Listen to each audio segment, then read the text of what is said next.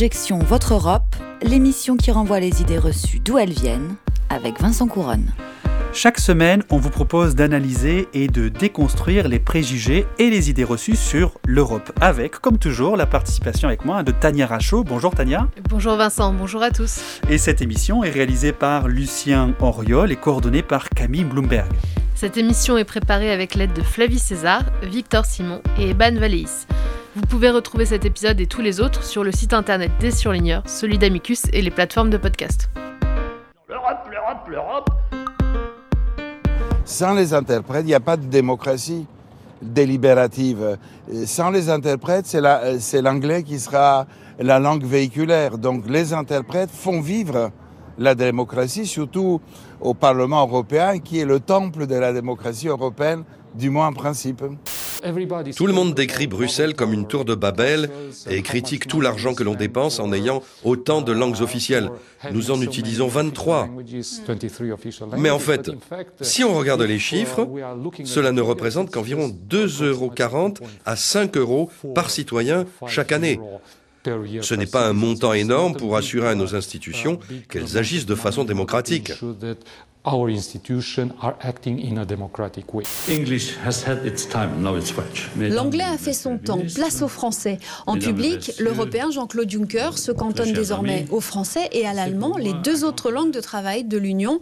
Mais il rame à contre-courant, car à Bruxelles, la langue de Shakespeare est omniprésente. C'est même devenu compliqué pour les autres nationalités, explique l'eurodéputé Emmanuel Morel. Vous voyez, vous avez mon dossier Commission Commerce International pour aujourd'hui. Toutes les notes, tout est en anglais. La semaine dernière à Strasbourg, on avait des résolutions très importantes sur les questions internationales. J'ai attendu une heure avant le vote pour essayer d'avoir le texte en français parce que je voulais bien comprendre de quoi on parlait et je l'ai pas eu. L'Europe, l'Europe, l'Europe. Vous venez d'écouter, dans l'ordre, un interprète du Parlement européen en 2019, puis euh, Léonard Orban, ancien commissaire européen pour le multilinguisme, c'était en 2008, et puis enfin, euh, la journaliste Isabelle Horry sur Europe 1 en 2019, euh, qui pose une question au député européen Emmanuel Morel. Quelle est l'idée reçue du jour Vincent? L'idée reçue, Tania, c'est que dans les institutions européennes, on ne parle qu'anglais, un anglais d'ailleurs dégradé, une sorte de globish parlé par des non-anglophones. Bien, et d'où vient cette légende européenne? Eh bien, elle vient des institutions européennes elles-mêmes, à vrai dire, hein, qui, euh, il faut le dire, s'expriment bien plus en anglais que dans les autres langues. Et des politiques aussi et des journalistes hein, qui relaient cette anglophilie, est-ce que je devrais même pas dire anglofolie, des institutions. Ah, Je crois comprendre, mais dites-nous pourquoi cette idée reçue plaît. Bien parce que euh, elle permet, Tania, de montrer la face qu'on n'aime pas de l'Europe, de la montrer comme euh, le parti hein, de l'étranger, comme le disait Jacques Chirac en 1978 dans son appel de Cochin, même si l'ancien président de la République hein, est revenu hein, sur cette vision très euh, euh, presque xénophobe, on pourrait dire, de l'Union européenne. Et est-ce que c'est vrai ou est-ce que c'est faux? Eh bien, Tania, je dois dire que c'est plutôt vrai. L'anglais, c'est vrai, est très présent dans les institutions européennes, mais, mais il y a un îlot. On en parlera euh, en deuxième partie de, de cette émission. Et tout de suite, l'édito d'Objection Votre Europe. L'Europe, l'Europe, l'Europe. En 2008, l'Union européenne a adopté une stratégie pour le multilinguisme. Oui, une stratégie. C'est plus engageant et performatif, hein, performatif comme terme que le véritable nom de l'action qui a été pris, une résolution. Alors donc une stratégie pour le multilinguisme a été adoptée, l'Union considérant, c'est écrit dans la résolution, pardon, la stratégie, que la diversité linguistique fait même partie de l'identité européenne. L'objectif de cette stratégie est de permettre aux jeunes de maîtriser au moins deux langues en plus de leur langue natale. Outre le fait que cet objectif est loin d'être atteint quand on sait que rien qu'en France, hein, on peine à parler correctement anglais, et puis Hein, je vous vois, vous qui, à chaque fois que je vous demande si vous parlez allemand, me répondez euh, non, j'en ai fait que pendant 11 ans à l'école, mais je ne le parle toujours pas. Bon, il y a aussi quelque chose de plutôt ironique euh, de voir que l'Union invite les États à plus de multilinguisme, alors même euh, qu'elle écorche un peu plus chaque jour cette diversité qui fait, je le rappelle, son identité. L'Europe, l'Europe, l'Europe. Bon alors, Vincent, aujourd'hui on parle de l'anglais qui serait donc omniprésent dans les institutions de l'Union Européenne, mais Pourtant, il y a bien quand même plusieurs langues officielles qui obligeraient a priori l'Union européenne à parler plusieurs langues. Alors c'est vrai, Tania, hein, qu'il hum, y a euh, ce qu'on appelle les langues officielles euh, dans les institutions de l'Union, c'est-à-dire ce sont les langues qu'un État choisit d'inscrire à la liste des langues des institutions européennes. Il y en a 24 pour les 27 États membres. Il faut dire que certains partagent hein, en effet une même langue, comme l'Allemagne et l'Autriche. Si on regarde la Belgique, elle parle trois langues, qui sont les langues de ses voisins, le français, le néerlandais et l'allemand. Euh, ça peut permettre aussi, euh, ces langues officielles, de revaloriser des langues qui sont écrasées par la domination de l'anglais. Euh, Malte, par exemple, où, l'anglais est une langue officielle, mais qui a choisi pourtant le maltais comme langue dans les institutions européennes. C'est aussi le cas de l'Irlande, qui a choisi d'inscrire le gaélique dans les langues officielles de l'Union. On peut donc lire une directive européenne en maltais, en polonais, en grec ou encore en gaélique. Alors le départ du Royaume-Uni, c'est donc le départ du seul État membre qui avait l'anglais comme langue officielle auprès des institutions de l'Union. Mais cela ne change rien aux 24 langues officielles qui restent les mêmes. Parce que la liste de ces langues, elle est fixée par le Conseil, hein, c'est-à-dire les États membres, à l'unanimité.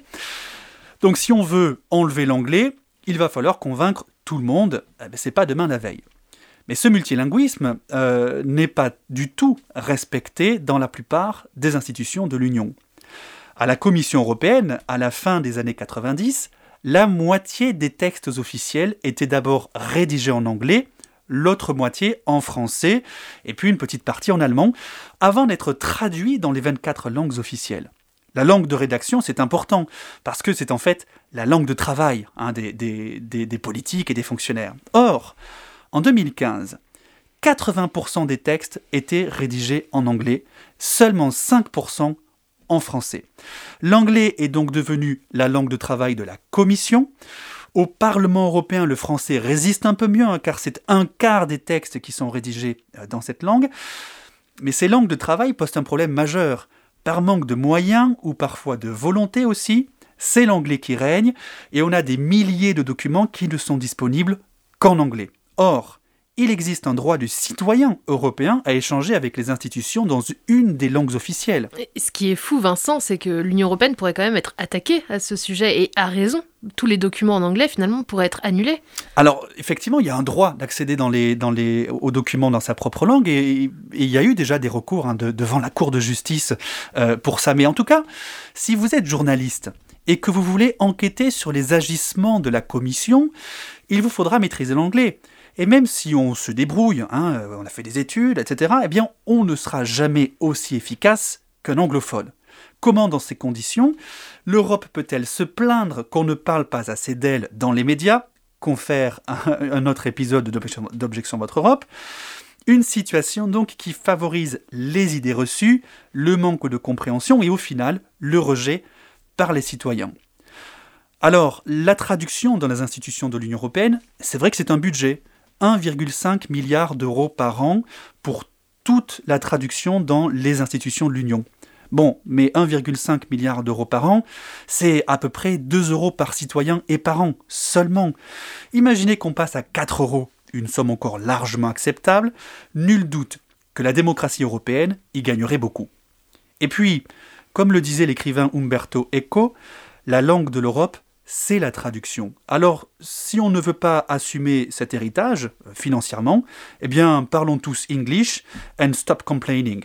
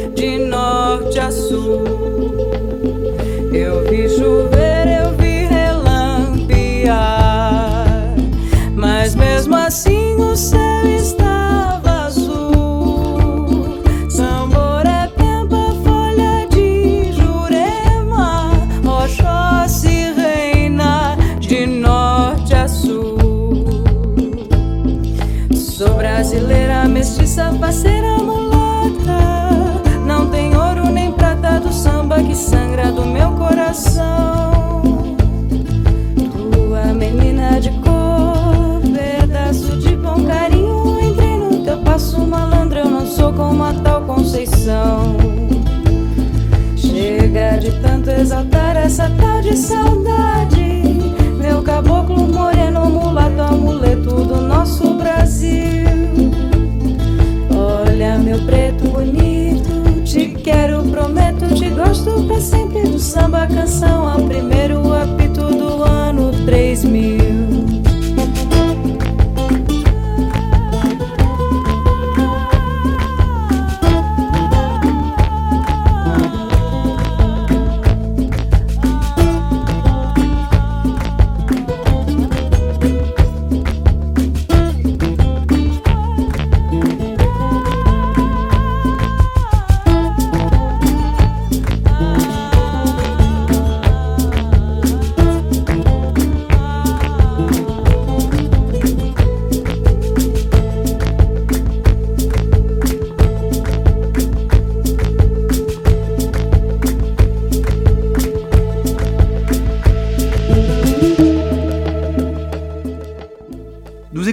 Folia de Jurema de Nicola Cruz, Salvador Araguaya et Spagnol.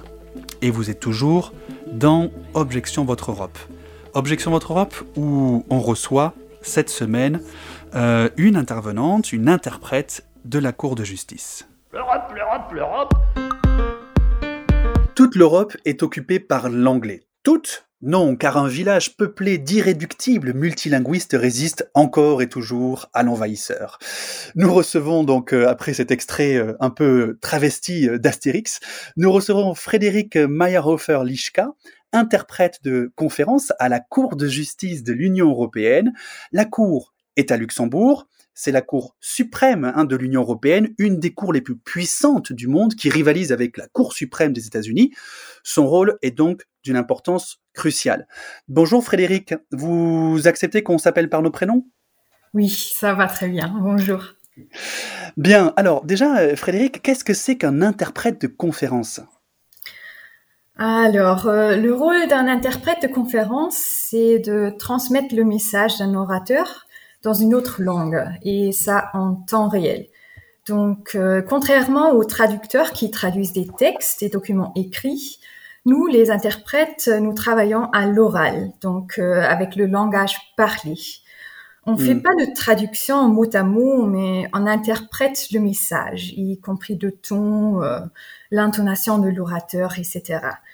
Euh, par exemple, pendant une audience à la cour, euh, quand il y a, disons, euh, l'avocat du gouvernement danois qui plaide, c'est mon travail d'interpréter sa plaidoirie du danois vers l'allemand pour que le juge allemand ou autrichien puisse écouter et suivre en allemand. D'accord, parce que vous, Frédéric, quelles sont les langues que vous, que vous interprétez? Personnellement, je travaille avec l'anglais, le français et le danois, et ma langue maternelle, c'est l'allemand. D'accord. Alors, quelles sont les langues qui sont parlées à la cour lors des procès? Euh, comme euh, on a déjà entendu, l'Union européenne a 24 langues officielles et chacune de ces 24 langues peut être langue de procédure à la Cour. Euh, normalement, la langue de procédure est choisie par le requérant ou bien par la juridiction de renvoi si c'est une affaire préjudicielle. Mhm. Donc, euh, si c'est un tribunal italien qui pose des questions à la Cour, la langue de procédure sera l'italien. Donc, lors du procès, euh, on, on va pouvoir parler italien et puis il y aura plein d'interprètes qui vont permettre de traduire de l'italien vers toutes les langues euh, des juges, du public, des avocats, etc. C'est bien ça? Ça dépend un peu, parce qu'il n'y a pas que la langue de procédure. Euh, euh, souvent, pendant les audiences, euh, on entend bien plus qu'une langue, parce que il y a aussi souvent des parties intervenantes. Donc, ça peuvent être euh, les gouvernements des États membres, par exemple le gouvernement français, qui vient plaider pour soutenir l'une ou l'autre partie. Et ces intervenants vont parler dans leur propre, propre langue. Donc, Mm. en fonction des intervenants. Et les juges aussi, bien sûr, ils ont le, le droit de poser les questions dans leur propre langue.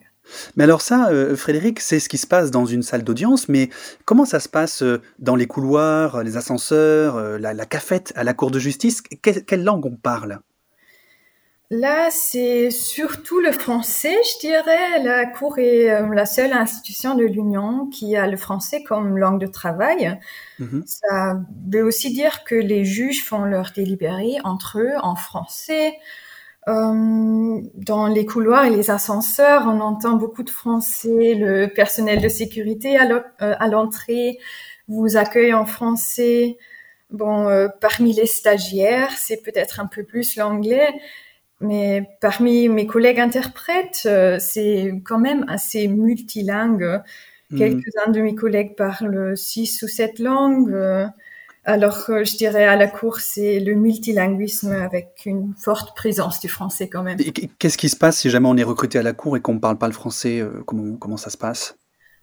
Euh, ben, je dirais normalement, a priori, on n'est pas forcément recruté à la cour sans avoir moins une certaine maîtrise du français. Ce qui est intéressant parce qu'on est en général pas recruté à la Commission européenne si on ne parle pas l'anglais. Euh, donc c'est vrai que là c'est plutôt renversé ici à la Cour de justice.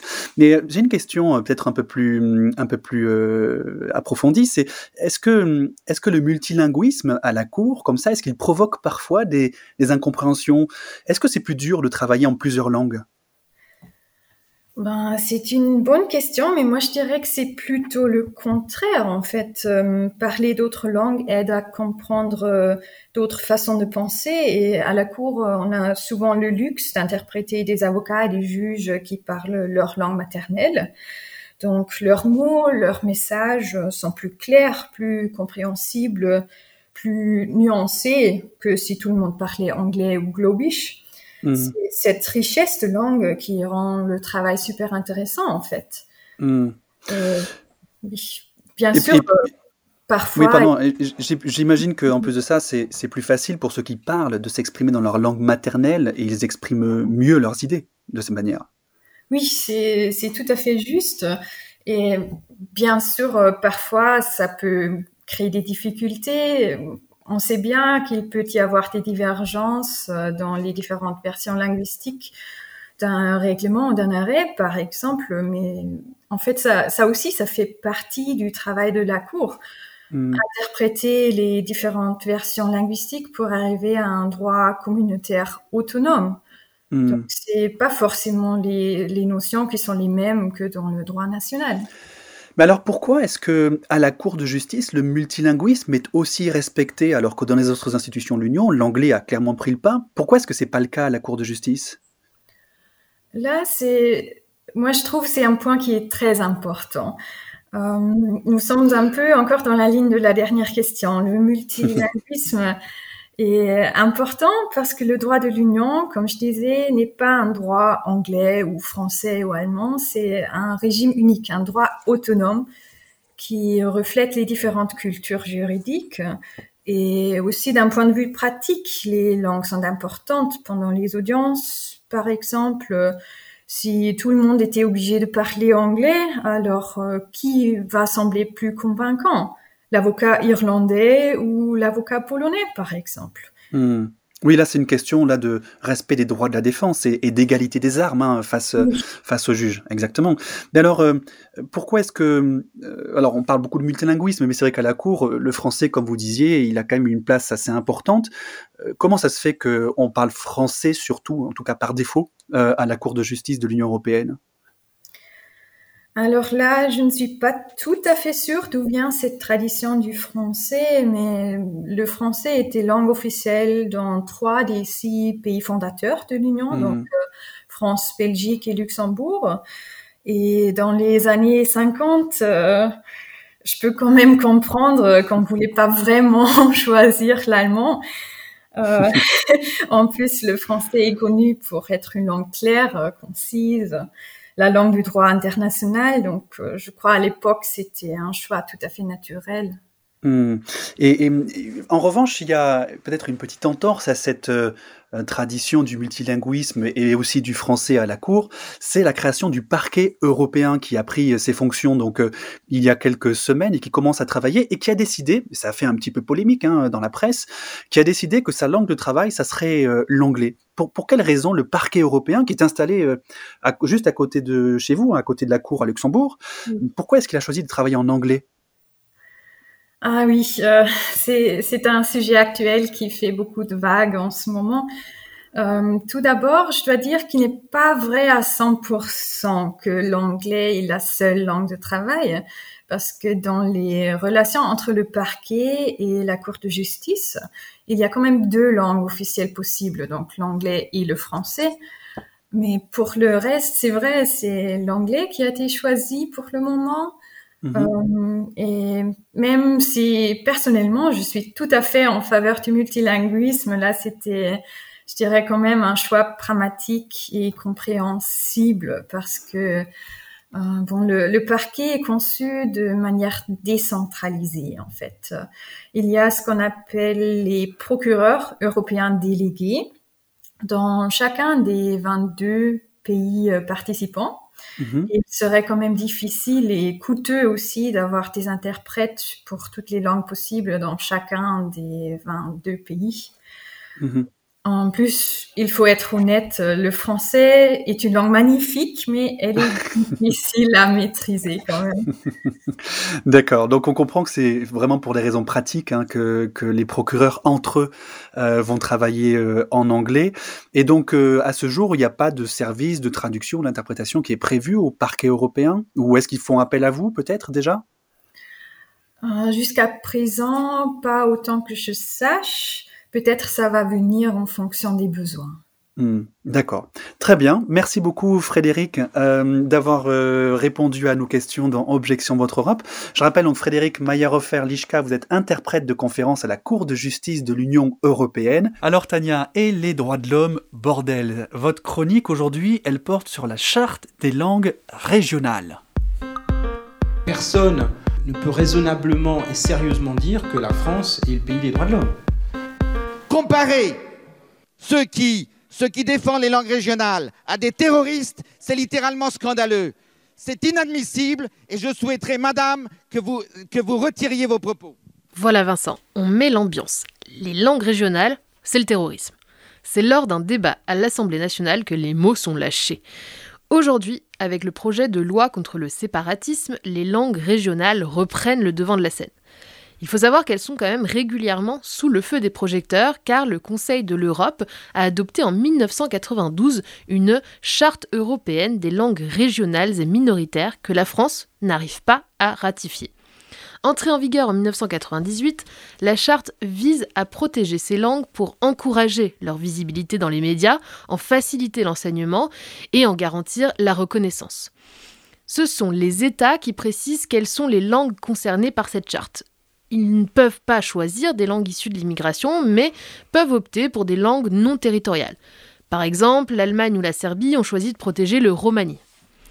En France, la charte s'appliquerait probablement aux sept langues régionales de France, c'est-à-dire le basque, le breton, le catalan, le corse, le néerlandais, le flamand occidental et le néerlandais standard, l'allemand, mais plutôt les dialectes de l'allemand euh, comme la langue régionale d'Alsace-Moselle et l'occitan.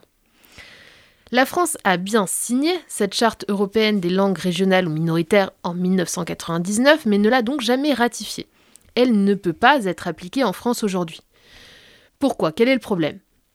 C'est l'indivisibilité. La France est une république unique, avec un peuple unique et avec une seule langue. En effet, même si les langues régionales figurent bien dans la Constitution depuis 2008 comme appartenant au patrimoine de la France, la langue de la République reste le français, selon l'article 2 de la Constitution. Du coup, certains auraient peur que justement la reconnaissance de langues régionales mette à mal l'unicité de la nation telle qu'elle est envisagée dans la Constitution. Et on en revient donc à cette histoire de séparatisme et de la loi qui est en débat devant le Parlement. Concrètement, cette loi s'appelle d'ailleurs Loi confortant le respect des principes de la République, une loi qui a pour objectif initial de lutter contre l'extrémisme religieux, pas tant contre les langues régionales. Pourtant, apparemment, pour certains députés, les langues régionales, c'est le terrorisme. En attendant Vincent, Kenavo, Adieu, Avedasi, Adeu, Adje, Agur, au revoir. Merci Tania. Je ne suis pas certain de la prononciation euh, de tous ces, de tous ces au revoir dans les sept langues régionales françaises, mais en tout cas, c'était un bel effort. Merci de nous avoir écoutés. À tous, Objection Votre Europe, c'est terminé. Rendez-vous au prochain épisode sur les ondes de radio, sur le site d'Amicus Radio et des surligneurs. Toutes les références, comme chaque semaine et pour tous les épisodes, vous les retrouverez euh, avec les extraits sonores hein, sur la page de l'émission sur le site d'Amicus. Et vous pouvez nous suivre également sur sur les réseaux sociaux pour l'actualité. Merci, au revoir.